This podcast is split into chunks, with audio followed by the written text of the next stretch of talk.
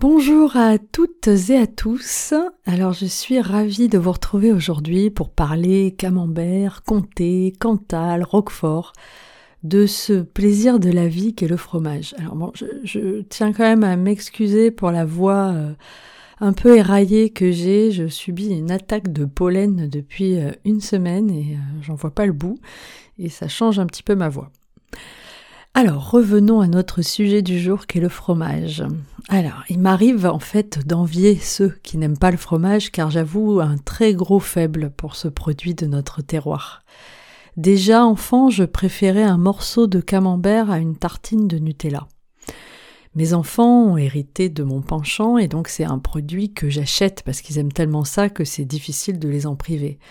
Mais pour moi, c'est une véritable torture de me restreindre et euh, d'avoir ce produit dans mon réfrigérateur et de me dire euh, sois raisonnable, euh, ne te goinfre pas de fromage. Alors le fromage a été diabolisé depuis quelque temps, certains discours invitent carrément à le bannir de nos assiettes, alors moi je ne serai pas aussi catégorique, comme d'ailleurs avec quasiment aucun aliment. Tout est question de quantité et ça c'est valable pour tout. Mais concrètement, qu'est-ce qu'on lui reproche au fromage, en dehors de son odeur bien sûr? Alors déjà, c'est un produit laitier. Et les produits laitiers sont quand même à limiter. Les recommandations ont été euh, récemment revues à la baisse. On est passé d'une recommandation de 3-4 produits par jour à 2 produits laitiers par jour. Les études sont contradictoires, certains euh, leur prêtent euh, des effets pro-inflammatoires, voire carrément favorisant certains cancers, mais d'autres indiquent une neutralité des produits laitiers, voire carrément des effets inverses. Donc c'est assez difficile d'y voir très clair, mais on va dire que la limite de deux par jour semble raisonnable. En revanche, si vous n'aimez pas les produits laitiers ou que vous ne souhaitez pas en consommer, ce n'est pas la peine de vous forcer. Les micronutriments qu'ils apportent sont présents dans d'autres aliments, donc contrairement aux idées reçues, ils ne sont pas indispensables dans notre alimentation. Euh, d'ailleurs, les Asiatiques n'en consomment pas, par exemple, ou quasiment pas. Alors, deuxième reproche qu'on lui fait, euh, le fromage, c'est gras. Oui, c'est vrai, c'est gras, c'est d'ailleurs euh, riche en graisses saturées, et même si les effets sur le cholestérol et les risques cardiovasculaires font eux aussi l'objet de débats, un consensus se dégage quand même pour limiter euh, la consommation des graisses d'origine animale. Troisième reproche qu'on lui fait, c'est salé. Et oui, le fromage est particulièrement riche en sodium, surtout quand il est à pâte dure, le record étant tenu par le parmesan. Et pour diverses raisons de santé, c'est vrai qu'il euh, est recommandé de limiter sa consommation de sel. Les fromages contiennent également un peu de lactose, qui peut être mal, digéré, pardon, voire source d'intolérance, avec des symptômes comme des ballonnements, des maux de ventre, des problèmes de transit, voire carrément des maux de tête ou des troubles ORL. Donc certains fromages en contiennent plus ou moins, ils en contiennent un petit peu quand même. Enfin, euh, les fromages au lait cru peuvent présenter un risque sanitaire pour certaines catégories de personnes. Je pense aux femmes enceintes, aux jeunes enfants, aux personnes immunodéprimées, qui doivent éviter euh, d'en consommer. Donc je parle bien des fromages au lait cru, donc non pasteurisés, car les bactéries qu'ils peuvent contenir euh, présentent quand même un grand risque pour ces personnes. Mais bon, maintenant qu'on lui a fait son procès, est-ce qu'il a quand même pas quelques petites qualités ce fromage? Eh bien si. Alors déjà, c'est un produit de terroir, c'est un produit naturel, présent dans notre assiette depuis la nuit des temps, et euh, notamment présent dans le fameux régime méditerranéen dont on connaît aujourd'hui euh, les bienfaits. Alors en général, euh, dans ce régime-là, plutôt issu de chèvres ou de brebis.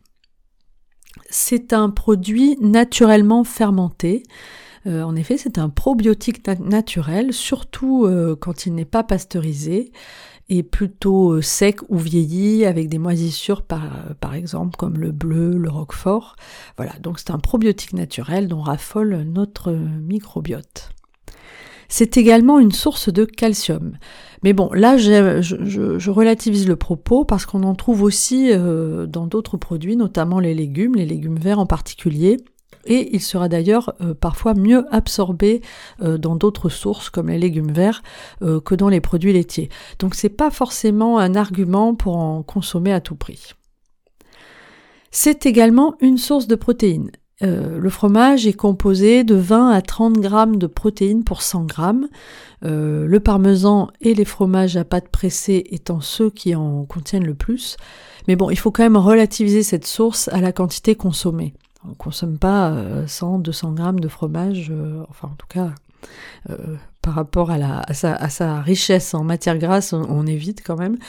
Et donc une portion, une portion de fromage qui est autour de, de 30 grammes, à peu près, euh, va apporter de 10 à 20% euh, des besoins en protéines euh, d'une femme adulte.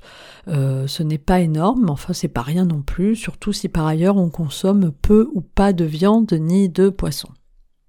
Enfin, le fromage est quand même une source de vitamines et d'oligo-éléments, donc essentiellement du zinc, des vitamines A, B2, B12, D. Donc, en gros, euh, maintenant qu'on a vu euh, ses défauts et ses qualités, qu'est-ce qu'on fait? On en mange, on n'en mange pas, quelle quantité, quand? Alors, j'ai envie de dire, si on aime ça, oui, on en mange. Si on n'aime pas ça, on ne se force pas à en manger, évidemment. Mais euh, comment on le choisit? Donc on choisit des produits de qualité, c'est-à-dire des produits de préférence fermiers, sans additifs, non pasteurisés, sauf pour les catégories de personnes euh, que j'ai évoquées précédemment, hein, pour les risques sanitaires. On préfère les fromages à base de lait de brebis ou de chèvre, dont les protéines sont plus digestes, mais bon, ces fromages sont quand même aussi souvent euh, plus gras, donc c'est un inconvénient. Euh, les fromages à pâte dure sont plus riches en calcium et contiennent moins de lactose. Les fromages frais, eux, euh, ce sont ceux qui en contiennent le plus. Mais là aussi, les fromages à pâte dure sont plus gras et plus salés. On le consomme si on peut, hein, si on arrive à avaler ça le matin au petit déjeuner, car c'est le meilleur moment pour manger des aliments gras, et il va en outre apporter des protéines dont le corps est particulièrement friand à ce moment de la journée. On l'a vu dans un des épisodes, euh, notamment euh, pour, euh, pour lancer la machine à dopamine. Mais quand même, on essaie de limiter, donc pas plus d'une portion par jour, 30 grammes à peu près environ, surtout si on essaie de perdre du poids, donc allez, 3-4 fois par semaine, c'est, c'est, pas indispensable tous les jours quand même le fromage. Pour rappel, hein, comme je l'ai dit précédemment, la quantité de produits laitiers recommandés est au maximum de 2 par jour, dont éventuellement une portion de fromage. Donc si par exemple vous avez mangé un fromage blanc et un yaourt, euh, ben, on va pas rajouter une portion de fromage. Mais surtout, surtout, on ne diabolise pas ce produit si on l'aime, mais évidemment, il ne peut pas être la base non plus de notre alimentation. J'en finis sur ce sujet gourmand qu'est le fromage et je vous retrouve vite pour parler du troisième larron de ce trio fabuleusement infernal, à savoir le vin et l'alcool en général. Je vous souhaite une bonne journée, je vous dis à bientôt pour la suite de mes partages nutri-gourmands.